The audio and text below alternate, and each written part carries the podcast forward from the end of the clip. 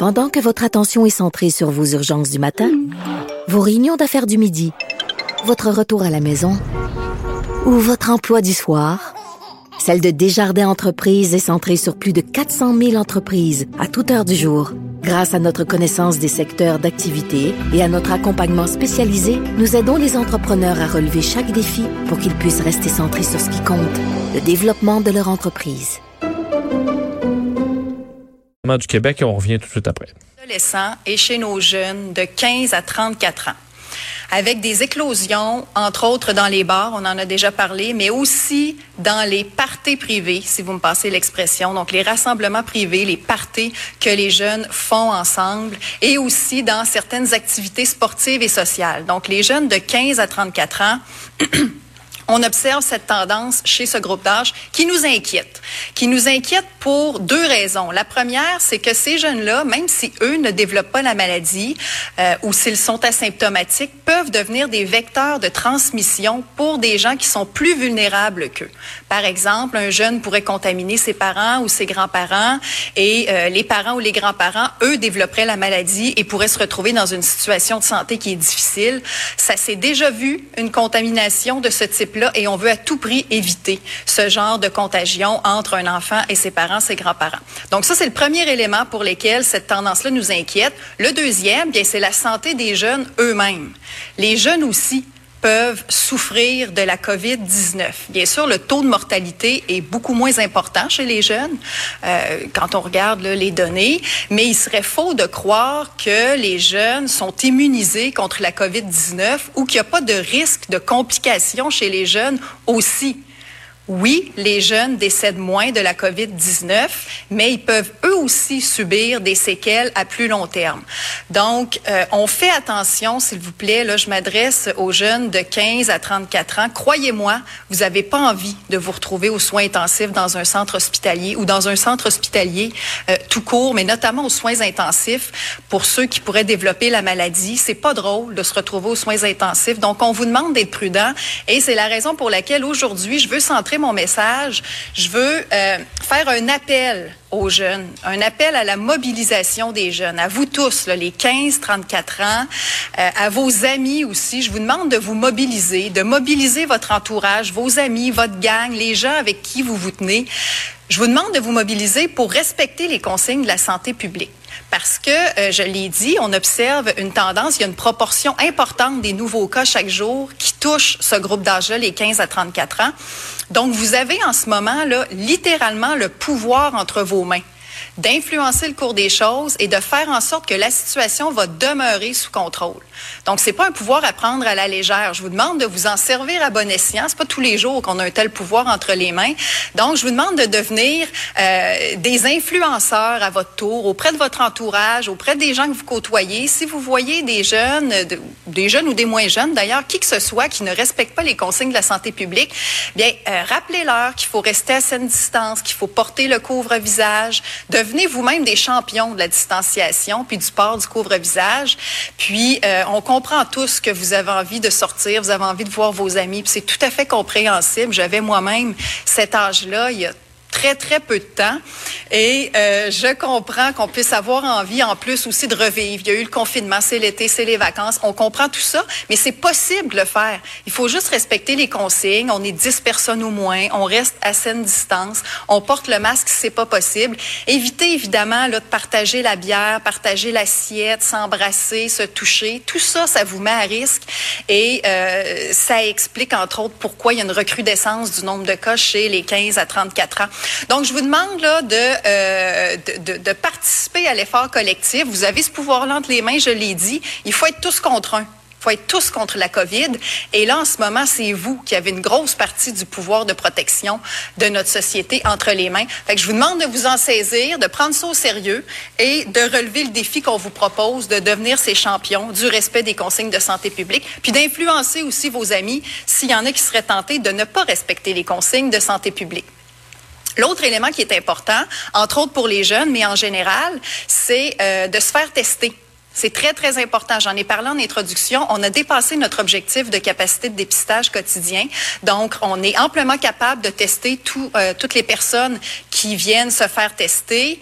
Euh, on est capable de tester le jour, le soir, avec ou sans rendez-vous. Il y a des cliniques dans toutes les régions du Québec. Donc, si vous avez évidemment des symptômes, allez vous faire tester. Mais si vous entendez parler qu'il y a peut-être quelqu'un qui a eu des symptômes ou qui a été testé positif dans un endroit où vous êtes allé, si vous avez le moindre soupçon, dans le doute, allez-y, allez vous faire tester. Soyez proactif. Attendez pas nécessairement que, des fois il peut recevoir un appel de la santé publique qui dit bon mais dans tel endroit finalement il y a eu un cas, étais là, va te faire tester. Soyez proactif et dans le doute allez vous faire tester. Euh, on a amplement la capacité de le faire.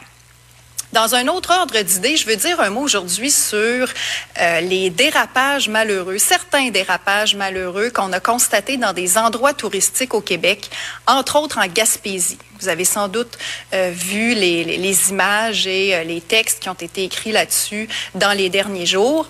Je vais commencer quand même en rappelant qu'on est tous extrêmement heureux de voir autant de Québécois voyager au Québec cette année. Une des conséquences positive de la COVID, s'il y en a, c'est cette opportunité touristique dont on parlait euh, tout le printemps et qui s'avère cet été. Les gens voyagent massivement au Québec, sont amenés à voyager dans des régions, découvrir des régions où ils étaient peut-être jamais allés, les campings, les chalets, tout ça. Il y a beaucoup de locations qui se font.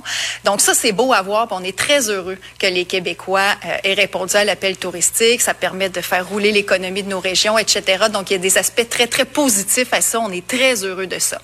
Par contre, il y a une minorité, une minorité de touristes qui euh, semblent avoir oublié le respect puis la politesse de base chez nous quand je vois, moi, des images, je trouve ça choquant de voir des images. Même, je trouve ça brise le cœur de voir des images comme on a vu, là, des gens qui laissent des déchets sur des sites de camping, sur des plages, même des fois des déchets dans des cours d'eau.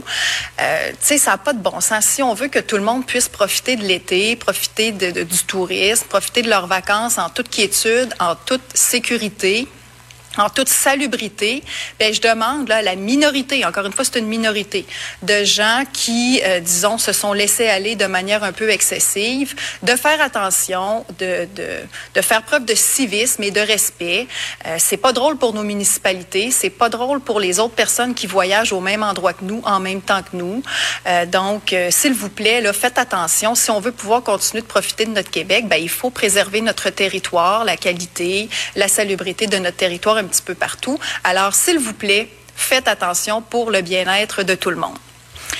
Je vais revenir maintenant sur le respect des consignes de santé publique euh, en lien avec un autre élément qui sans doute a choqué plusieurs personnes dans les derniers jours et avec raison. Et là, je parle des manifestations anti-masques qui ont eu lieu en fin de semaine à Montréal et à Québec. On a vu pendant euh, ces manifestations-là des images de manifestants qui ne respectaient pas la distanciation physique, qui ne portaient pas de couvre-visage et qui s'exprimaient euh, et qui méprisaient carrément les efforts qui sont faits en ce moment pour protéger notre santé.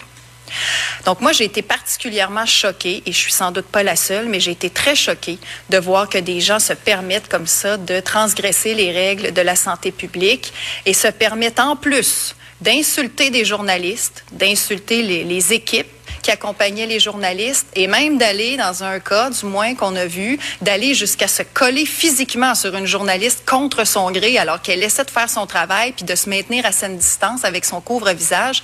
Ce n'est pas acceptable. Ça n'a pas de bon sens d'observer ça dans le cadre en plus d'une manifestation euh, qui, euh, où entre autres, on a vu là plusieurs euh, dérogations aux consignes de santé publique.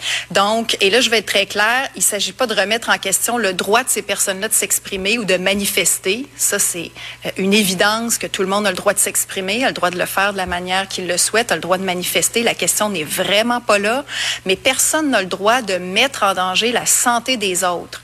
Et malheureusement, c'est ce qu'on a pu observer en fin de semaine.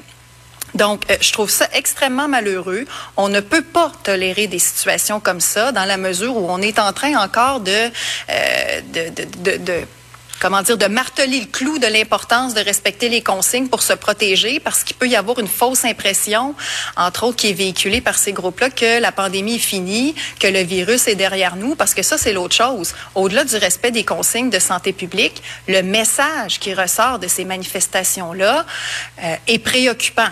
Puis encore une fois, les gens ont le droit de s'exprimer. La question n'est pas du tout là. Mais euh, je trouve ça moins inquiétant d'entendre des gens dire que la pandémie est finie et que le virus est derrière nous, que le virus a disparu.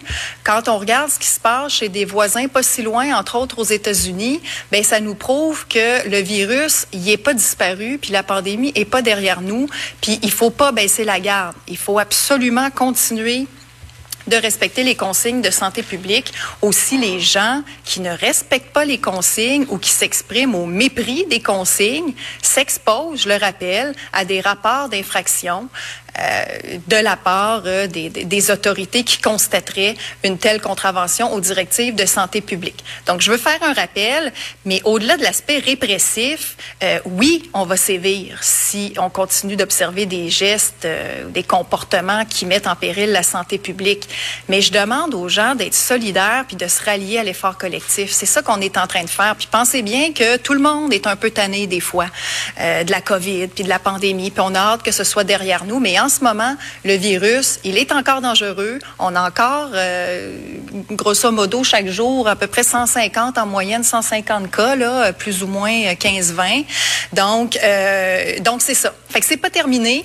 Puis la très, très, très, très grande majorité des Québécois, puis je vais terminer là-dessus parce que c'est important de le rappeler, c'est toujours aussi impressionnant de voir à quel point la très grande majorité des Québécois respectent les consignes. Puis c'est grâce à eux que la situation est sous contrôle. C'est grâce à vous que la situation est sous contrôle.